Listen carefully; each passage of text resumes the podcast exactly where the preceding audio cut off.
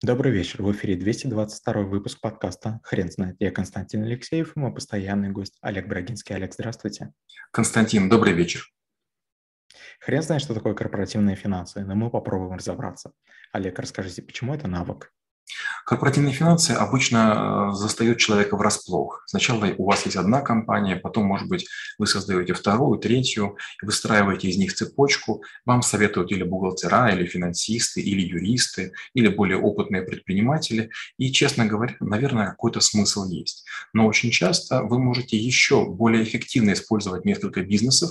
Для этого нужен навык корпоративных финансов.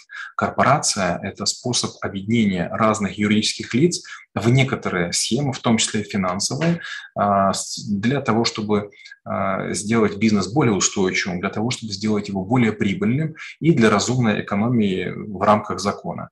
И вот для этого и нужно знать, какие особенности, какие возможности есть, какие услуги предоставляют финансово-кредитные учреждения или э, иностранные какие-то ассоциации для того, чтобы взаимодействовать в рамках э, разных видов бизнеса более эффективно. Олег, скажите, а насколько глубоко нужно погружаться в этот навык? Ведь все равно, я так понимаю, что нужно будет нанимать отдельного человека, который объяснит эту схему. Да, к сожалению, это правда. А, у меня есть коллега один, мы с ним в разные периоды перемещались по странам. Я поработал вот в шести странах, он минимум в трех поработал, и наши пути расходились, то есть я в одной компании работал, а он в разных поработал, потом он вернулся, и в какой-то момент времени я к нему обратился и сказал, а вот у тебя есть какая-то карта инструментов финансовых, которыми ты можешь пользоваться? И показал свою. И оказалось, что у нас есть несколько инструментов, которые там, он не знал или я не знал. И мы сделали общую карту. На этой карте 126 финансовых инструментов, которые нужны для корпоративного пользователя. У меня на YouTube-канале есть целый даже такой э, несмелый видеокурс, он называется «Корпоративные финансы». Беда, правда, в том, что я снимал его году, наверное, в 2014, когда еще не умел разговаривать. У меня и плохая русская речь, и очень медленное мышление. Знания есть, но меня парализовало, когда я видел камеру, я поэтому очень плохо это рассказывал. Попробуем сегодня компенсировать. 126 инструментов. Я не думаю, что есть люди, которые их знают те, кто в, карьере рос, те, кто в карьере работал в разных государствах, они всегда знают больше.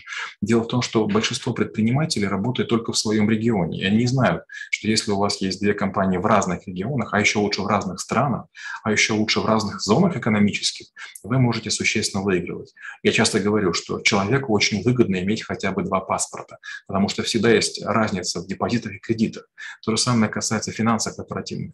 Разные страны обязательно имеют разное законодательство обязательства. Если у вас есть сильные юристы, они на проводе телефонном повисят часов 10, они обязательно придумают какую-то интересную схему, при которой вы выиграете. Олег, вы не могли бы рассказать еще пару э, инструментов, о которых упоминали в корпоративных финансах? Ну, во-первых, когда мы, допустим, работаем в банке, мы обычно отдельно приходит муж, отдельно жена, каждый друг от друга таится или там, как называется, тишится, да, не помню, как это по-русски. Это неправильно. Банк гораздо правильнее обслуживает домохозяйство. Если вы приходите, вот моя жена, вот мой ребенок, вот мой там дядя, тетя, вот мои сотрудники, вы становитесь там или домохозяйством, или группой людей, которых обслуживает другая группа банковских сотрудников. И учитывая, что у вас становится гораздо больше денег суммарно, к вам гораздо гораздо больше внимания. Мы с супругой обслуживаемся у одного вип-менеджера в одном банке, потому что диверсификация рисков – это тоже миф, который придумали какие-то инфогуру, у которых, видимо, нет денег. Если вы в одном банке являетесь там, участником частного банкинга, private банкинга, то, скорее всего, если вы деньги распилите на 10 банков, вы ни в одном не будете крупным. То есть вы будете ходить как нищеброд по 10 отделениям. А если вы держите деньги в одном банке, вас обслуживают так, что мама не горюет. То же самое происходит и с компаниями. Если вы приходите как директор одной компании, даже крупной компании, к вам одно уважение и одно внимание, одно понимание. И второй вариант, когда вы говорите банку, у меня есть столько-то компаний на таких так такие-то бизнесы так-то связаны. Банк – это невероятный источник информации. Банк знает, где можно купить разные ресурсы, потому что через банк проходят и валютные контракты, и обычные платежи. То есть банк имеет гигантскую базу договоров, с помощью которых может он помочь, посоветовать, подсказать. Банк может оказывать консультационные услуги, и они будут очень эффективны, потому что он уже знает, кто поставляет, какой срок, какую номенклатуру, по каким ценам, и знает, по, почем вы покупаете. То есть, когда я был банковским аналитиком, я смотрел на предпринимателей и думал, я могу тебе сказать маленький телефончик из 11 цифр, и ты сэкономишь в год 11 миллионов долларов. Вот ты ходишь, выпендриваешься, а ума не хватает. Занеси в кассу там 200 долларов и закажи услугу. Но как бы мало кто к этому а, приходил. Олег, скажите, пожалуйста, каких грубейших ошибок стоит избегать в корпоративных финансах? Но первое, не, не надо думать, что главная задача корпоративных финансов – это уменьшение налогооблагаемой базы, оптимизация финансовых потоков и так далее.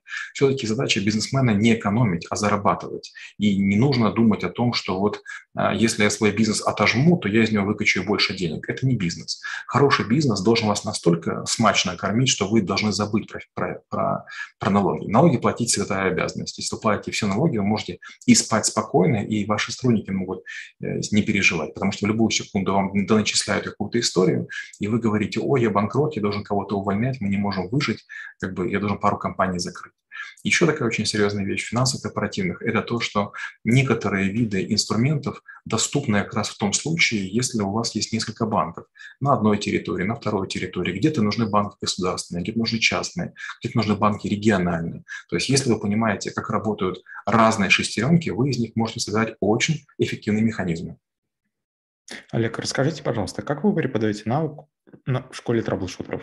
Я обычно показываю карту финансового мира и говорю, что вот есть там 7, 8 или 9 крупнейших веток инструментов и спрашиваю аудиторию, вот скажите, какие инструменты вам бы хотелось знать. Почти все выбирают кредиты, кредитные линии, лизинг, факторинг. Я говорю, вы знаете, это очень предсказуемая история. Выбираете те инструменты, в которых вообще нет неожиданности, то есть ничего нового я вам не расскажу. Да, будут маленькие фишки, будут маленькие хитрости, и, может быть, там кому-то это и поможет. Но поверьте, большинство инструментов, которые по-настоящему полезны, вы даже название не знаете. По одной простой причине. Вот смотрите, если вы приходите в спортивный магазин, и вы новичок, то есть вы не профессиональный спортсмен, вами не занимались тренеры уровня, там, не знаю, олимпийских. Вы приходите и говорите, дайте, конечно, этот суставов. Что вам дают? Самое безобидное. Но если у вас будет диетолог, если у вас будет э, медик и тренер, они сообща консилиумом выберут вам некую смесь, будут смешивать там 3-5 баночек, которые будут действовать прямо на вас. Вот тоже и в, в корпоративных финансах. Нет инструмента, который бы идеально подошел для вашей ситуации. И серьезные банкиры, серьезные финансисты, серьезные инвестиционщики они садятся вместе с вами, а сначала с предпринимателями, а уж потом с казначеями, финансистами, бухгалтерами, и разрабатывают уникальный продукт. Представьте, что есть борщи.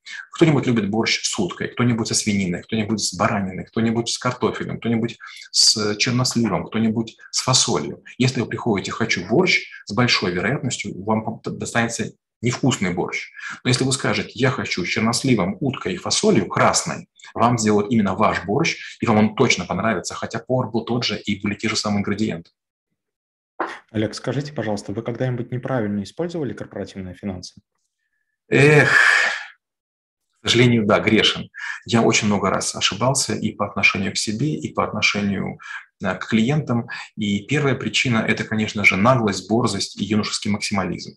А, побывав в Deutsche Bank, поработав с Bank of America и Э, с э, Bank of New York.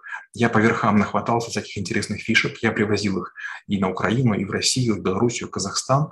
А потом клиенты возвращались и говорили, Олег, слушай, ну, в общем-то, прикольно, но не так-то выгодно. И потом, когда мы делали аудит, оказывалось, что я не так услышал, не так записал, не так понял. К сожалению, вот я часто говорю, что чем отличается эксперт от неэксперта. Эксперт потратил гигантское количество денег своих клиентов на исправление своих ошибок. И в своем бизнесе, и в чужих я в корпоративных финансах ошибся, ну, раз 300 за 20 лет, не меньше. Олег, спасибо. Теперь на вопрос, что такое корпоративные финансы, будет трудно ответить. Хрен знает.